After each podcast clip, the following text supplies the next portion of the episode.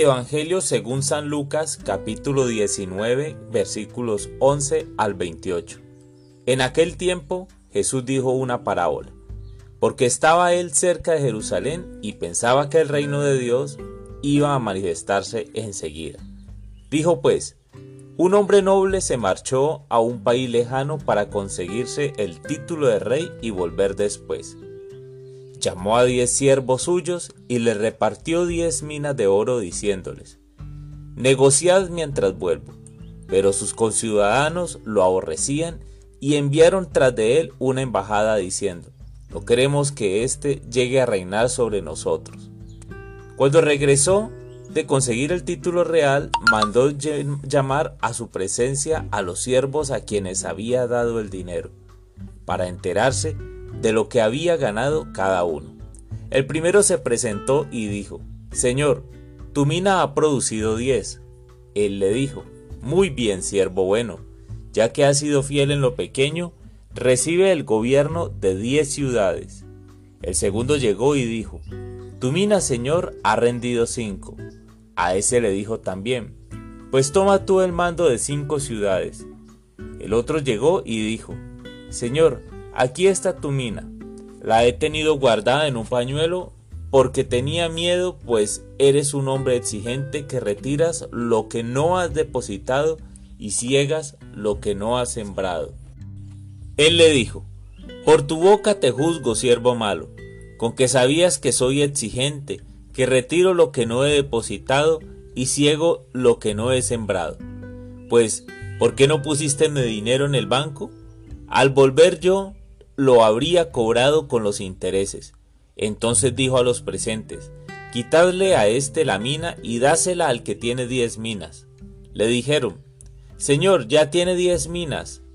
Os digo, al que tiene se le dará, pero al que no tiene se le quitará hasta lo que tiene. Y en cuanto a esos enemigos míos, que no querían que llegase a reinar sobre ellos, traedlos acá y degolladlos en mi presencia. Dicho esto, caminaba delante de ellos subiendo hacia Jerusalén. Palabra del Señor.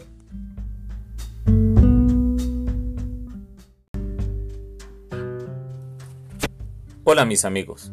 Hoy el Evangelio nos presenta una parábola dado que los discípulos pensaban que ya llegaba el momento de instaurar el reino de Dios.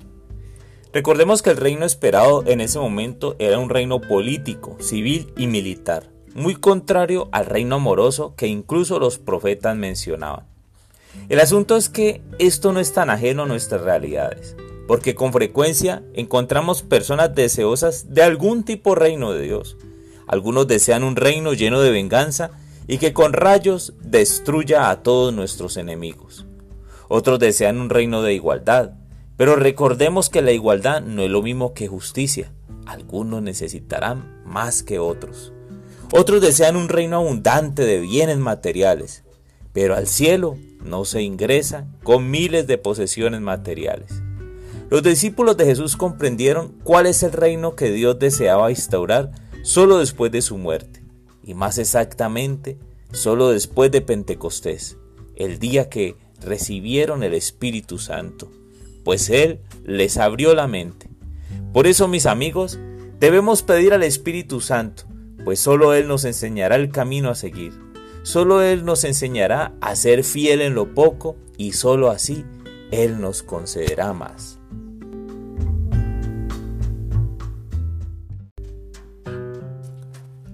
Oh Espíritu Santo, amor del Padre y del Hijo, inspírame siempre lo que debo pensar, lo que debo decir, cómo debo decirlo, lo que debo callar, cómo debo actuar lo que debo hacer para la gloria de Dios, bien de las almas y mi propia santificación.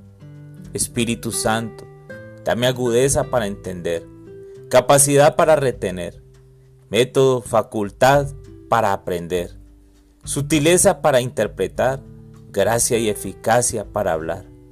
Espíritu Santo, dame acierto al empezar este día. Dame dirección al progresar y al final del día perfección al acabar. Amén.